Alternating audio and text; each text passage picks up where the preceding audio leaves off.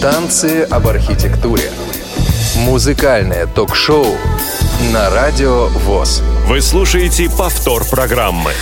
Добрый день, дорогие друзья! Радио ВОЗ продолжает свои программы в прямом эфире, и это «Танцы об архитектуре». А у микрофона Игорь Роговских и со мной из Санкт-Петербурга сегодня, как обычно, Владимир Николаев. Володь, привет. Добрый день. Нет с нами сегодня Светланы Цветковой здесь в студии. Ну, возможно, сказать, она появится в рамках эфира. Может быть, по телефону сумеет дозвониться. А, в любом случае, желаем скорейшего возвращения Светланы э, в нашу компанию, выздоровления. Ну а э, телефон прямого эфира э, мы сегодня включаем с самого начала 8 800 700 ровно 1645 и skype также с э, radio.voz. Э, вот э, эти средства связи в вашем распоряжении э, сегодня вот с самого начала эфира. Но прежде чем мы перейдем к основной теме сегодняшнего нашего выпуска. Есть у нас э, некоторый должок с прошлого выпуска, правда, Володь? Да, правда. Значит, первое, я хотел сказать еще, что если будете звонить, звоните все-таки лучше во время музыкальных треков, чтобы мы вот как бы могли переключиться и взять звонок сразу по окончании музыкального трека.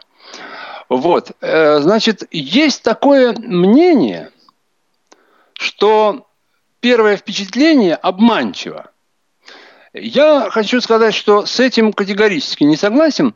Я считаю, что если попытаться уловить самое первое, вот самый первый момент восприятия, пока еще не включены всевозможные аналитические центры, то вот именно вот этот первый момент чисто эстетического восприятия будет э, самым э, настоящим и подлинным. И вот к чему я это все, значит, развел, это все балаган. Философия. Да, это к тому, что когда я услышал первый раз песню э, «Метелица» в исполнении Олега Анофриева, первая моя мысль, вот это первая была, что не может Анофриев, не мог Анофриев написать такую песню, не мог непрофессионал написать такую песню. Но написано в Красной книге, еще в каких-то источниках, что «Метелица» – музыка Олега Анофриева. Я все-таки так вот ее и передал в прошлый раз, как авторскую песню Олега Анофриева. Но все-таки что-то меня там подзуживало, и мы тут устроили такую межколлекционерскую дискуссию. Ну и где можно узнать э, подлинную информацию о советской песне? Игорь, ты знаешь где? Э, может быть, и знаю, но вот сказать затрудняюсь. Вот где, где точно можно взять? Так вот я тебе скажу. У коллекционеров каких-нибудь. Да, да, да. Но я тебе еще точнее скажу. У какого исключительно, именно? исключительно в государстве Израиль. А. Где я и узнал, совершенно теперь уже доподлинно, с, с доказательствами, что песню «Метелица» написал не Олег Анофриев, а Оскар Фельдсман. А то, что мне казалось для Анофриева, так сказать, было бы э, верхом Э, так сказать, мастерства и чем-то удивительным, то для Фельдсмана, конечно, это семечки. Так что хотел чудо, но чудо не произошло. Ну, ну что ж, восторжествовала вот... истина. Справедливость. Вот, значит, товарищи, я поздравляю всех с прошедшими праздниками. С 1 мая, все-таки 1 мая это хороший праздник. Что ж, все мы трудящиеся, почему бы нам таки не быть солидарными таки? Вот. Ну и, конечно, с самым великим праздником нашим 9 мая. Это точно. И давайте теперь перейдем, э, так сказать, к программе нашего сегодняшнего выпуска.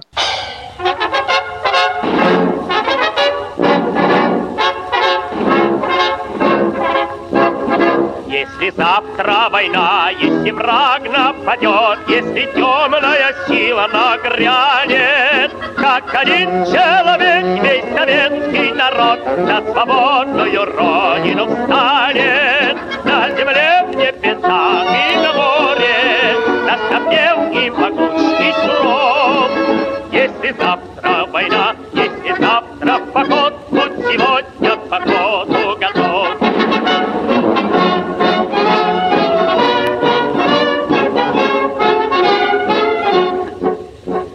Полетит самолет, застрочит пулемет, Загрохочут железные танки, И линкоры пойдут идет, и подчатной реки тачанки. На земле, в небесах и на море, на снопе и могучий кров.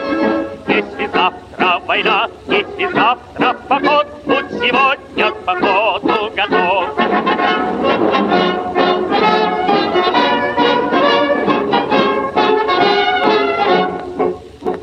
Поднимайся, народ, собирайся в поход, барабаны сильней, барабаньте. Музыканты вперед, запевалы вперед, нашу песню победою гряньте. На земле, в небесах и на море, наш напев и могучий суров.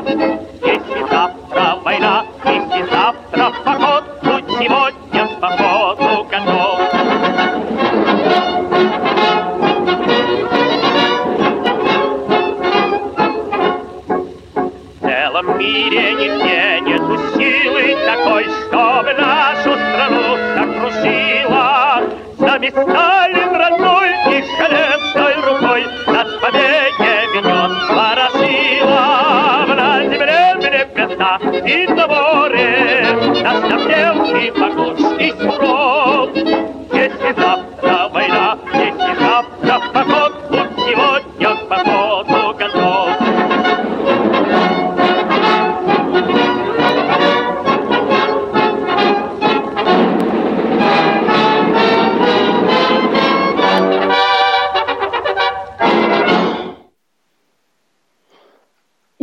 Александра Аркадьевича Галича есть такое сочинение. Оно называется «Баллада о том, как едва не сошел с ума директор антикварного магазина номер 22 Копылов Н.А., рассказанное им доктору Беленькому Я.И. Немножко напомню вам это произведение. Там суть заключается в том, что на комиссию э, в антикварный магазин приходит старушка, а в руках у ней не фарфорина, а в руках у ней не хрусталина, не фарфоровые бонбончики, а пластиночки с речью Сталина. Ровно 10 штук, и все в альбомчики. А я же стрелянный, я же с опытом, я же в раз понял, пропал пропадом. Мне и взять нельзя, и не взять нельзя. То ли гений он, а то ли нет еще. Я в душе мотком, а сам с улыбочкой подбираю слова приличные. За альбомчик, мол, вам спасибо чти, мол, беру его за наличные. А я же стрелянный, я же с опытом, я же в раз понял, пропал пропадом. Или бабку ту сам засек народ, или стукнулась со знакомыми, но с утра ко мне в три хвоста черед. Все с пластинками, все с альбомами. И растет, растет гора целая, и наличность вся в угасании, указание быть чье-то ценное, только нет его указания. И сверлит мой мозг многократное, то ли гений он, а то ли нет еще. Я маленькая девочка, играю и пою. Я Сталина не видела, но я его люблю. Но доктор Беленький я и не признал Копылова Н.А. душевно больным и не дал ему направления в психиатрическую клинику. Всякие бывают люди на свете. Всякие бывают деятели на свете. Есть люди, о которых не скажешь, кто он такой. То ли хорош, то ли плох. То ли мужественен, то ли трусоват. То ли он за народ до конца, то ли он за врагов народа. Есть такие люди и есть такие деятели. Они имеются и у нас, среди большевиков. Сами знаете, товарищ, я не без урода.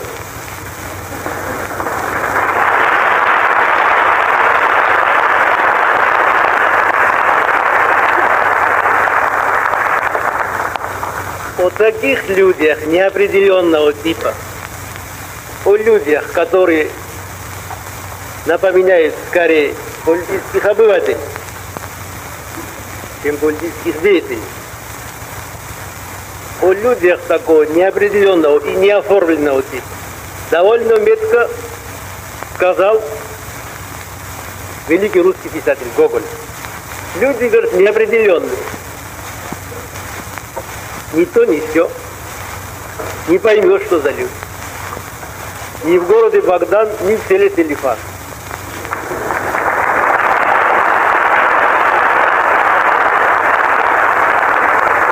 С своей стороны я хотел бы заверить вас, товарищи, что вы можете смело положиться на товарища Сталина.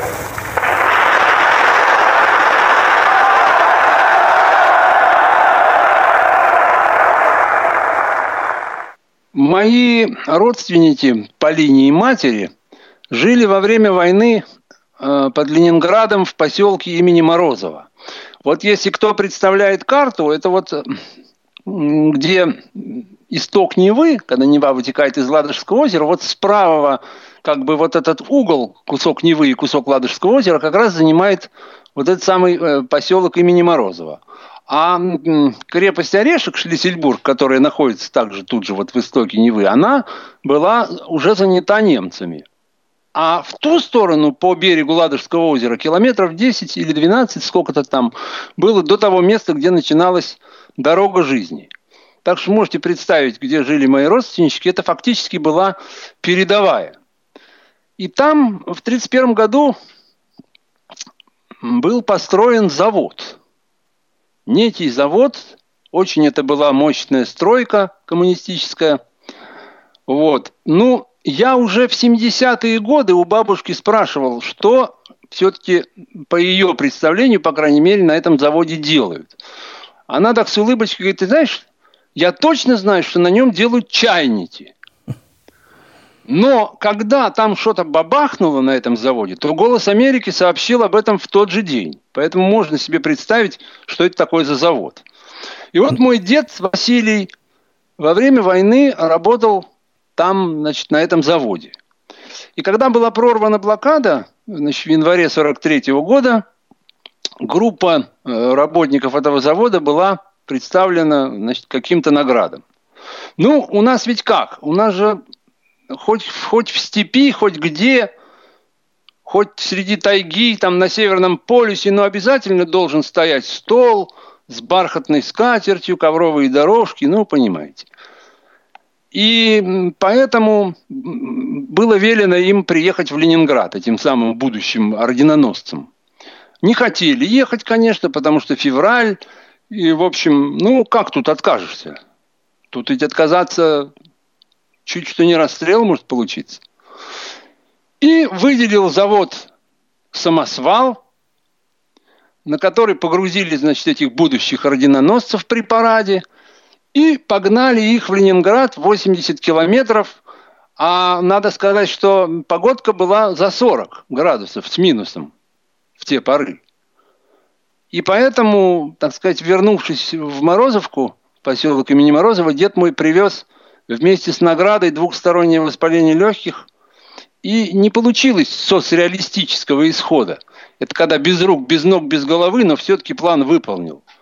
А вот не вышло так. Не все на Руси богатыри. Помер мой дед 5 марта 43 года, ровно за 10 лет до отца и учителя. Надо вам сказать, что мне вот уже сейчас на подходе 55, но я не знаю и не представляю, что это была за награда, медаль это была или орден. Да и не хочу я, честно говоря, этого знать. Да и в те поры, кому это было нужно? Вдове, что ли, 30-летней, с тремя детьми, мал-мала меньше.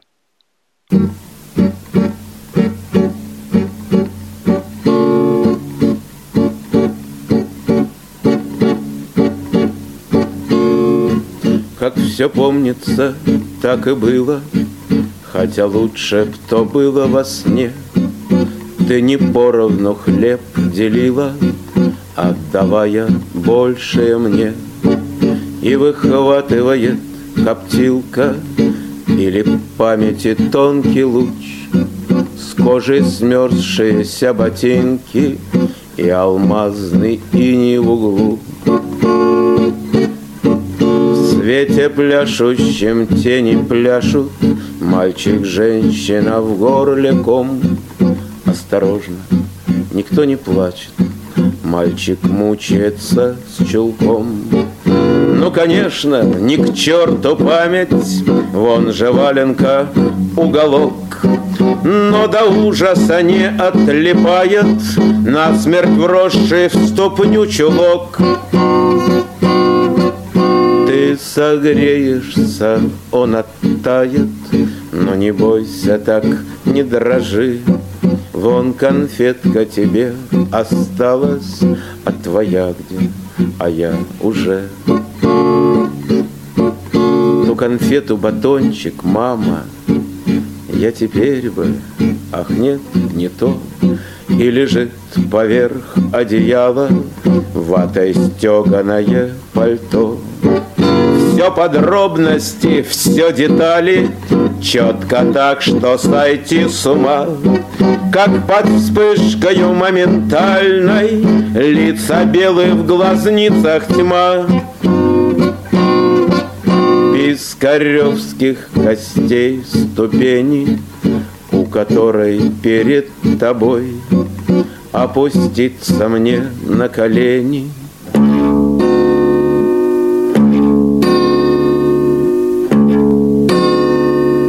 любой, сынок, у любой.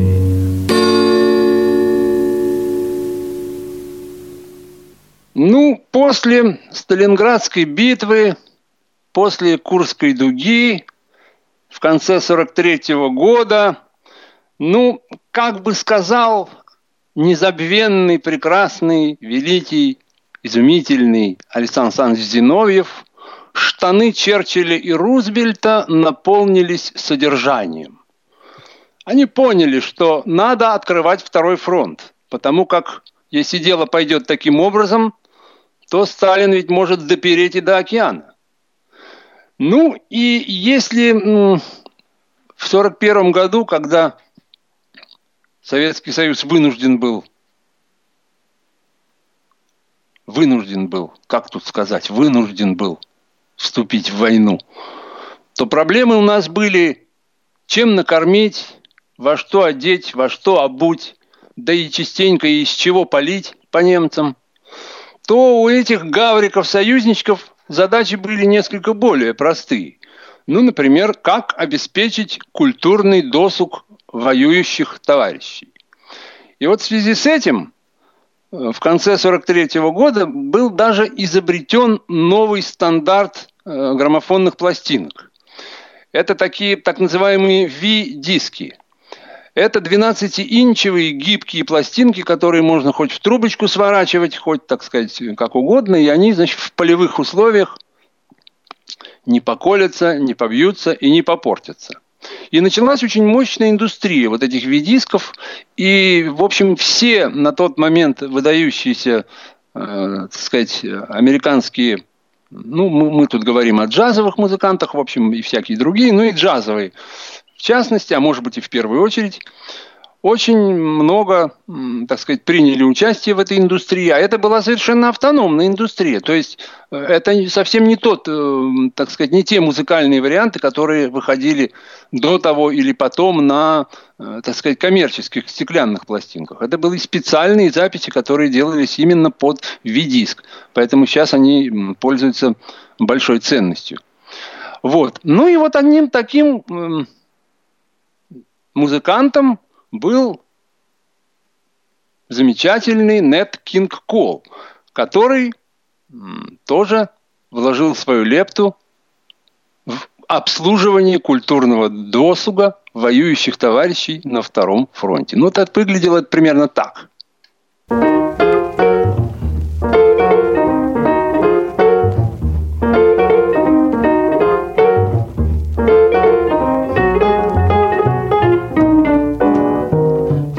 Purple skies reminds me of Katusha, my sweet love, who is so far away. Bright young eyes that smile at me so bravely as we watched the stars grow pale and gray on the hill. Lingered with Katusha, lingered till the dawn came stealing through. Oh, my love, Katusha, my Katusha, I'll come back. Yes, I'll come back to you.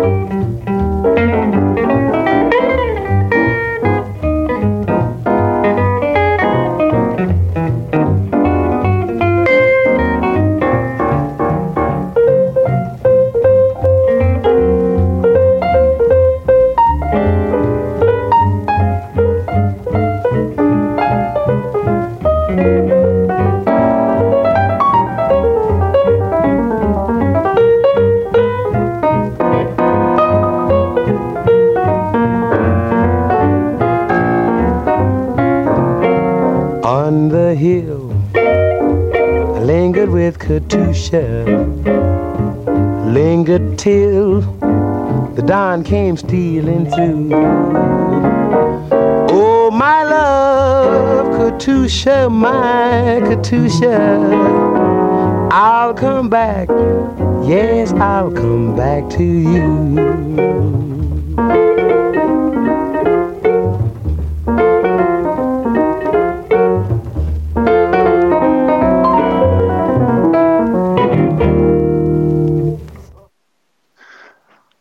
Очень большое количество видисков записал знаменитый Глен Миллер. Ну, все вы помните, конечно, «Серенаду солнечной долины».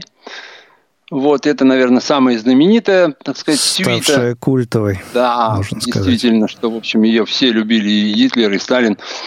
Вот.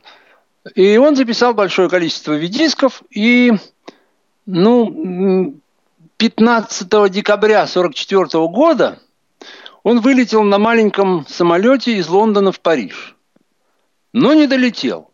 Самолет исчез, причем исчез совершенно категорически. Как-то он просто вот растворился с радаров, и ни- никто не видел ни момента, как его сбили или что.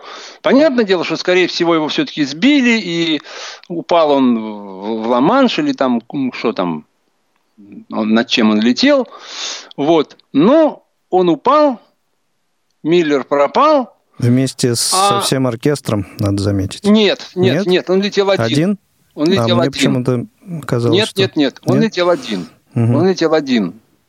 Ну, может, еще с кем-то, но не совсем оркестром. Поэтому как раз оркестр, он потом и существовал фактически в том же составе. Там Текс Беннике, саксофонист, взялся им руководить, потому что практически состав и, и менять не пришлось. Вот. Но существовала такая легенда, что значит, Глен Миллер в декабре исчез 1944 года, а в начале 1945 года впервые в Советском Союзе неизвестно откуда появился Юрий Владимирович Андропов. То есть не было известно как бы вот его биография до 1945 года.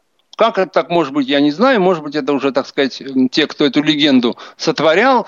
Но самое главное, что Андропов ну, совершенно категорически похож на Глена Миллера. И вот одно время была вот эта легенда, что вот э, такое произошло преобразование. Конечно, скорее всего, это все не так, но уж больно красиво звучит. Вот.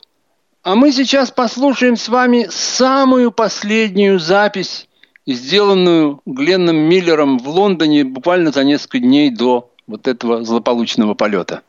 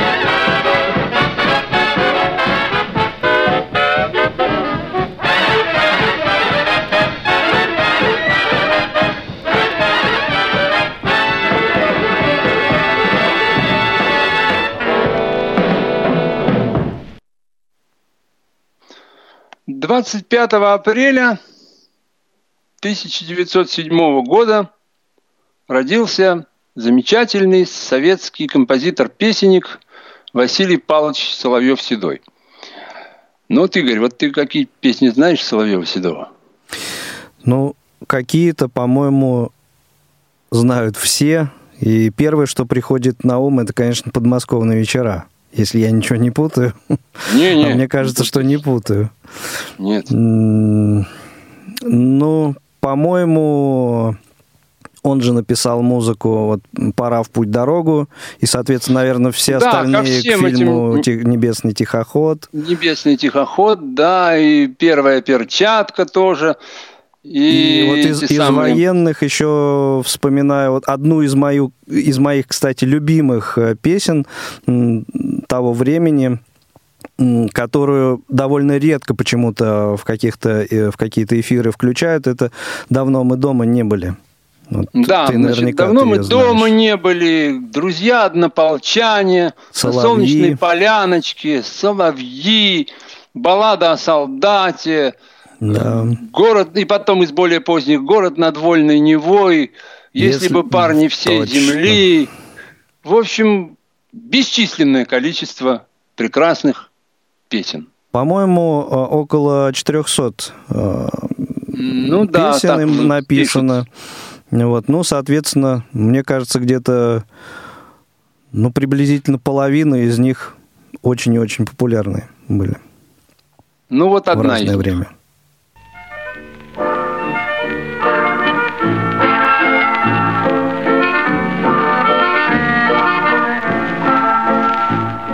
О чем ты тоскуешь, товарищ моряк? Гармонь твоя стонет и плачет. И ленты повисли, как траурный флаг. Скажи нам, что все это значит. Не ты ли, моряк, в рукопашном бою С врагами сражался геройски? Так что же встревожило душу твою? Скажи нам, товарищ, по-свойски.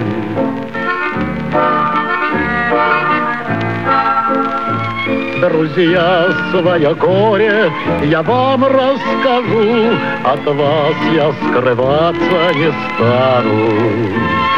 Незримую рану я в сердце ношу, Кровавую жгучую рану.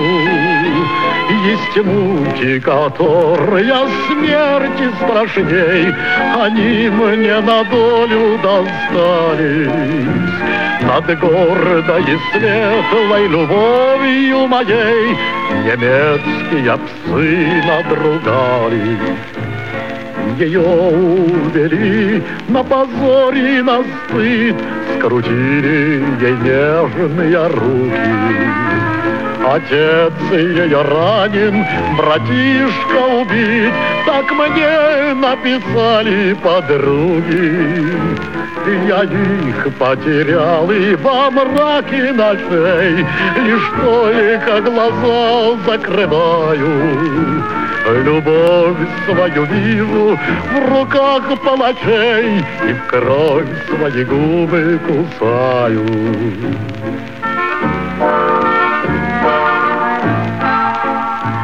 И нет мне покоя ни ночью, ни днем, От ярости я задыхаюсь. И только в атаке, в бою под огнем, И я местью своею убиваю. Хозяином вместе тоскует гармонь, Поет и рыдает трехрядка. Скорей бы услышать команду в огонь И броситься в смертную схватку. Вы слушаете повтор программы. Василий Павлович Соловьев. А седой – это добавочка, это вот тот редкий случай, когда детская дворовая кликуха стала, так сказать, дополнением и стала составной частью фамилией и, в общем, более или менее псевдонимом. Ну, Соловьев, Соловьевых много, а вот Соловьев Седой один. Отец его был главным, как это говорят, главным дворником Невского проспекта. И он э, хорошо играл на гармошке. И вот это были первые музыкальные, так сказать, восприятия, music, musical impressions, как бы так, музыкальные впечатления, значит, молодого Василия Павловича, а потом еще батька подарил ему балалайку. Ну, ну видимо, тут вообще некоторая... началось, не опишешь в словах. Некоторая база таким образом была заложена. А в доме у них еще был кинотеатр, где, значит, топер играл. А потом и сам Василий Павлович там стал подхалтуривать. Ну, а потом учеба, курсы, потом консерватория. Учились они, кстати, вместе с Богословским Никитой.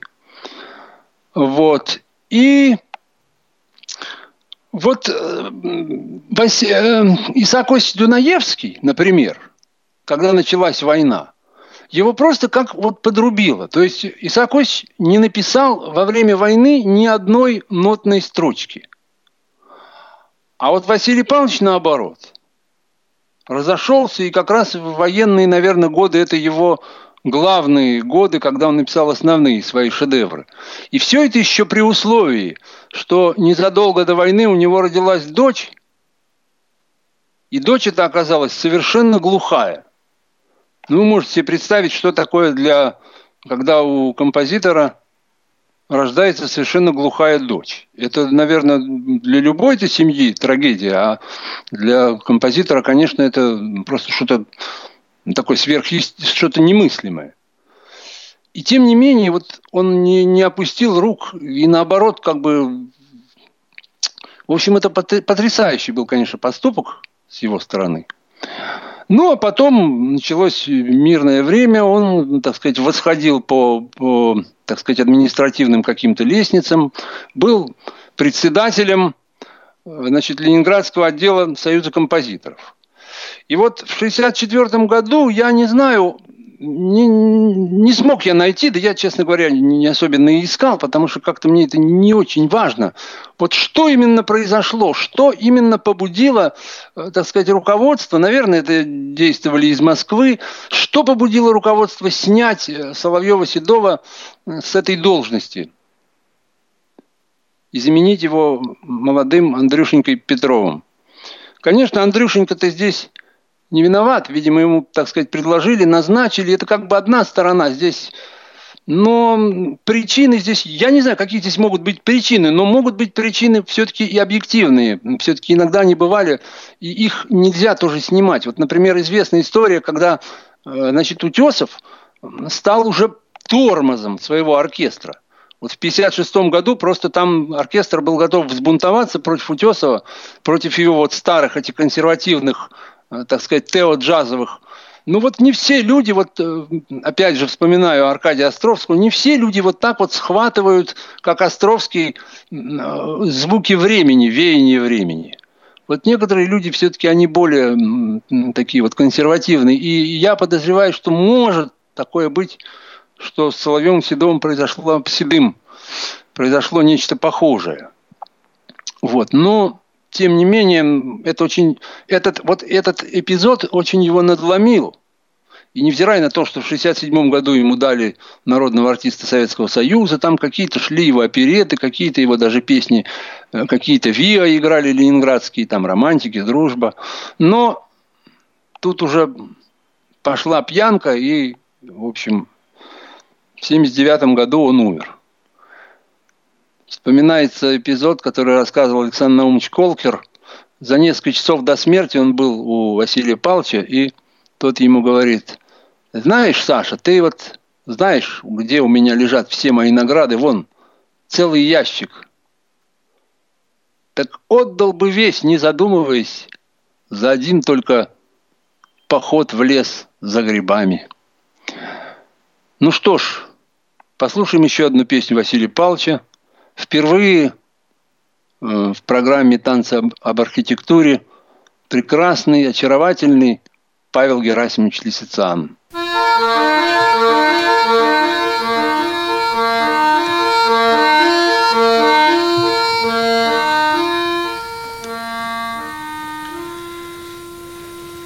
Заходите в дом, прошу, а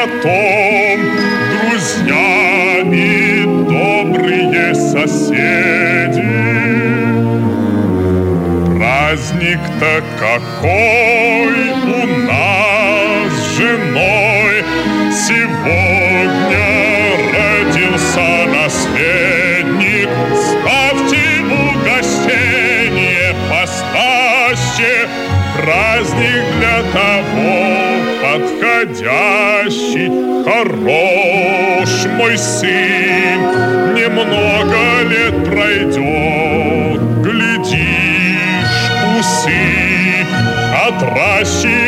начнет, он будет весь в отца у молодца, характер весь в отца. Мы ему своим трудом большим украсим радостное детство. Поля его земля, его богатое наследство.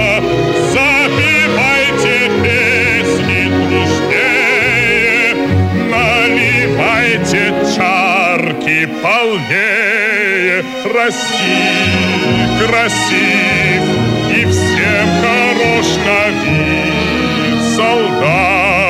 солдатский сын. Отца не посломит, он будет в отца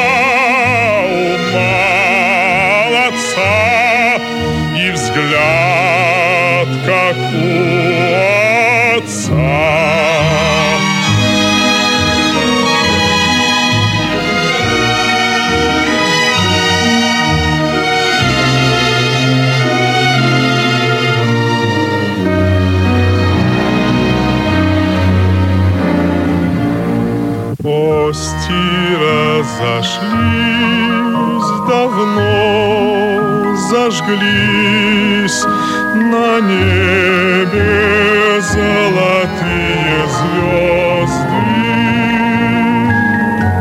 Спит честной народ лишь у ворот, о чем-то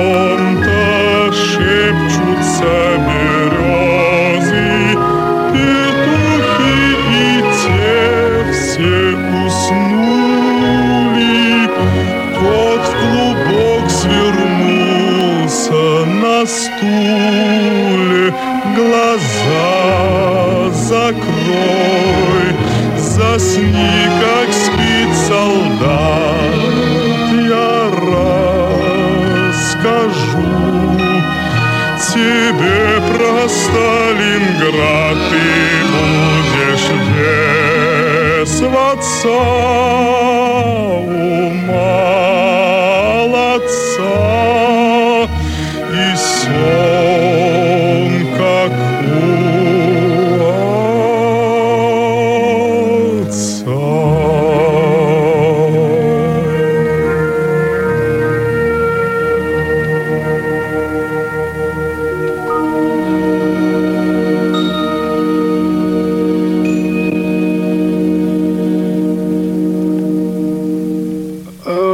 19 апреля по еврейскому календарю исполнилось 70 лет государству Израиль. Ну, что тут можно сказать по этому поводу? Поздравляем, конечно. Поздравляем, поздравляем. В 1948 году, когда только был образован Израиль, он занимал несколько такую просоветскую позицию.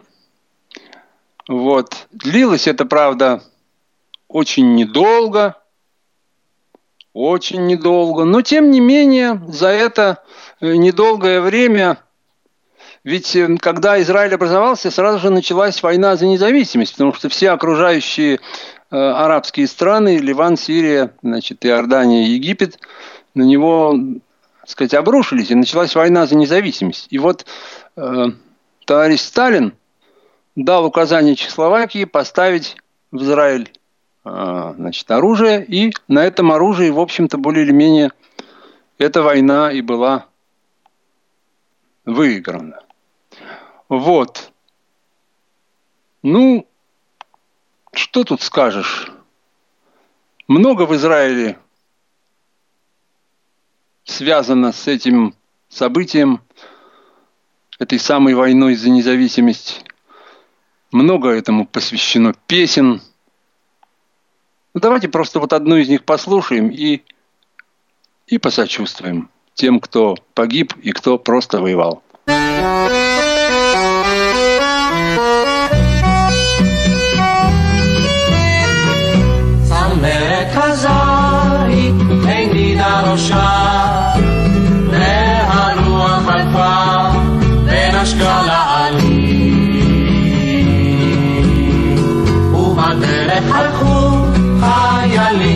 שלושה, שלושה חיילים.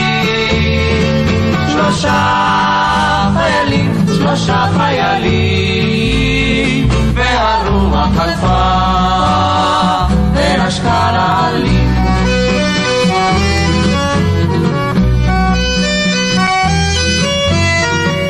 אמר האחד לא אשכח יום איבה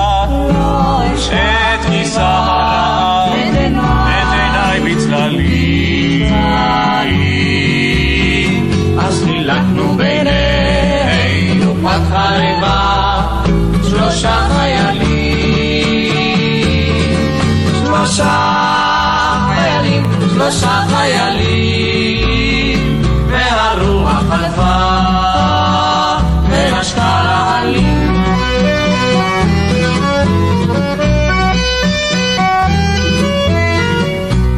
אמר השני לא אשכח יום מדבר את השמש גבוהה ומימינו קלים ואיש לרעהו עמדנו בצר שלושה חיילים שלושה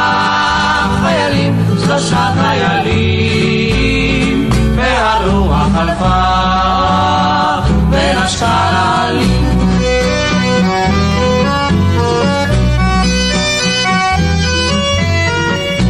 אמר השלישי לא אשכח יום רעו את מולנו עלה האויב בגלי אז חבש כל אחד את צער של רעו שלושה חיילים שלושה חיילים שלושה חיילים והרוח חלפה ונשקה לעלים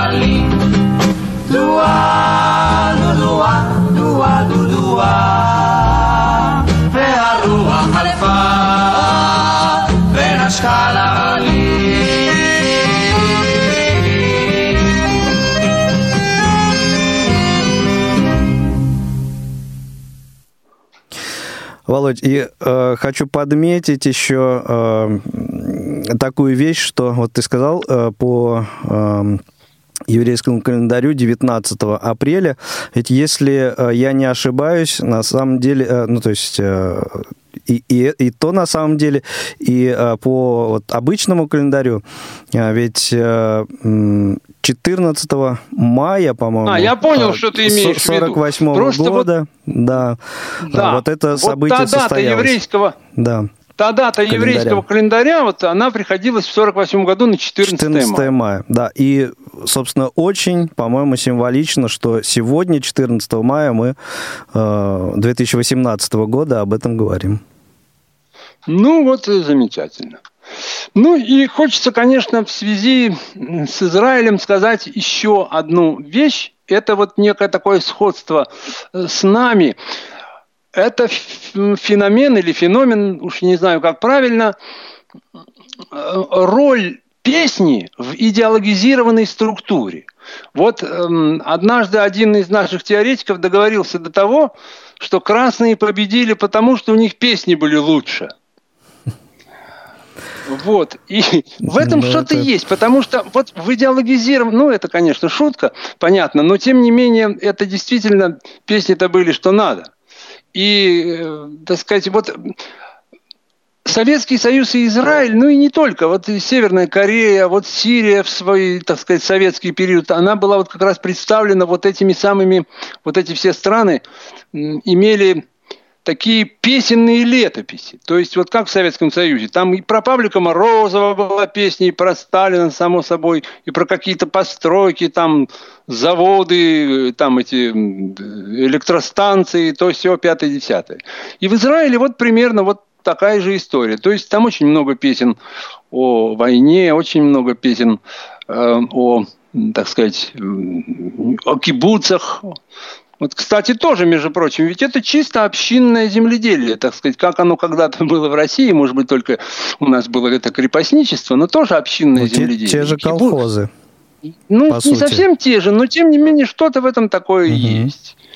И вот очень много песен э, написаны э, в Израиле на стихи поэтов начала века. Вот на настоящих вот этих халюцим, халюцим это, как бы сказать, застрельщики, пионеры, что ли. Вот первые, которые приезжали в Израиль и там копали, рыли, сажали эти эвкалиптовые рощи э, для осушения вот, болот, которые там тоже имелись в некоторых местах. Вот. И была такая поэтесса, замечательная Рахель Шапира. Она первую свою поездку в Палестину осуществила в первом, там где-то в пятом, в 905 или 907 году, где-то вот в, в те годы. И тогда она как раз работала вот на сельскохозяйственных работах. И об этом следующее стихотворение, которое спето замечательными э, израильскими исполнителями, такой трио Гешер Айаркон. Айаркон – это такой ручей, который течет в Тель-Авиве. Он такой всегда зеленый, поэтому Ярок зеленый, и поэтому Яркон такая, в общем, ну, по нашим меркам это просто канава такая, ну, немножко пошире, чем обычная канава. Но там в Израиле вообще вот ансамбли называются почему-то именно таким образом. Вот Гешер Яркон, мост через Яркон. И вот это три совершенно замечательных израильских исполнителей, Гарам Гаон, Дени Амдурский и Арик Эйнштейн, вот поют как раз это стихотворение Рахель Шапира.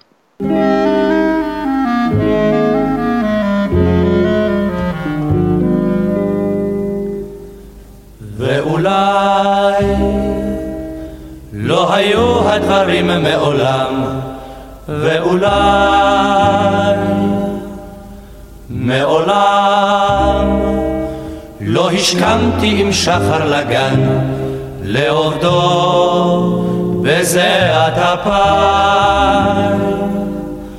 מעולם בימים ארוכים ויוקדים ארוכים ויוקדים של קציר. ממרומי עגלה עמוסת אלומות לא נתתי קולי בשיר. מעולם לא טהרתי בתכלת שוקתה של כנרת שלי, הכנרת שלי, והיית חלמתי חלום של כנרת שלי, הכנרת שלי, היית או חלמתי חלום.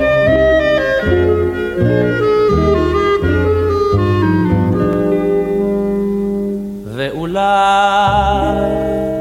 לא היו הדברים מעולם, ואולי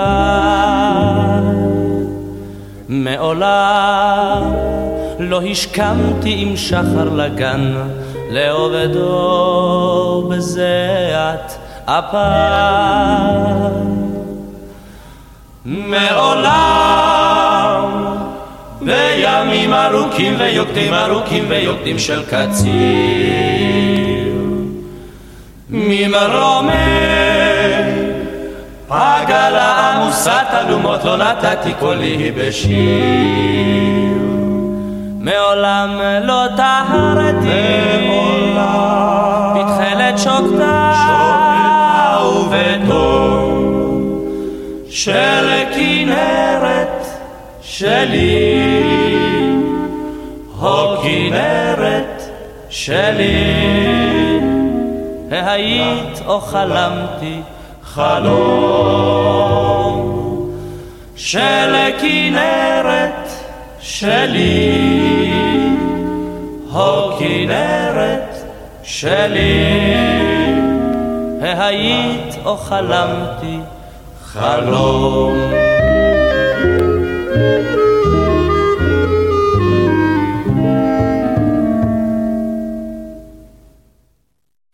А вообще в Израиле, конечно, очень чувствуется разница менталитетов. Вот, например, ну, я вот, я могу говорить только то, что я видел своими, так сказать, глазами, ушами и ощущал сам. Вот, например, когда там заходишь в автобус, то все люди заходят через переднюю дверь и здороваются с водителем. И водитель каждому отвечает. То есть у него прям такая вот функция дополнительная. Каждому отвечает шалом, шалом. Так вот, я заметил, находясь в Израиле, причем и в разных городах Израиля, что если тебе на твой шалом ответа не звучит, то можешь смело переходить на русский язык. Потому что только действительно, вот я уже не хочу превращаться в Задорнова, но именно, э, ну, наверное, только, только русский может кивнуть на приветствие слепого. Вот. Ну и жалко, очень времени мало, надо специальную передачу сделать, конечно, по этому поводу. Когда приезжаешь, когда приезжаешь в Израиль, ты, у тебя отваливаются постепенно вот эти иголки, которые находятся всегда у русского человека выпущенными, когда вот он выходит. Потому что, ну, что делать? Ну, такая у нас вот сейчас обстановка. И вот они отваливаются. И вот перед тем, как нам э, ехать назад, я думаю, как же там мы будем без этих иголок-то? Отрастут они или нет? И вот мы заходим в самолет. И я спрашиваю, ну какой-то самолет, имею в виду марку самолета. А самолетный какой-то человек мне отвечает, большой. Очень знакомо. И тут я понял, что кончилась сказка. Ты дома. Впереди родное хамство, дискриминация, неуважение. В общем, родная, любимая, но все равно единственная Россия матушка. А этот озверелый, этот озверелый таможенник. У, такое ощущение, что ему только наган в руки и всех постреляет здесь. Это ж кошмар. Но зато осталось воспоминание, зато осталась память и знание того, что где-то есть узенькая полосочка земли – на которой веселые, свободные, жизнерадостные люди поют светлые, печальные песни о главном. Спасибо.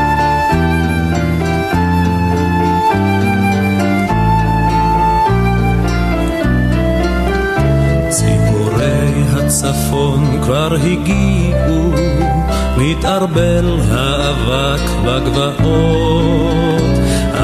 בתנו הרוח חברה בדרכים, ואנחנו צמאים לאור.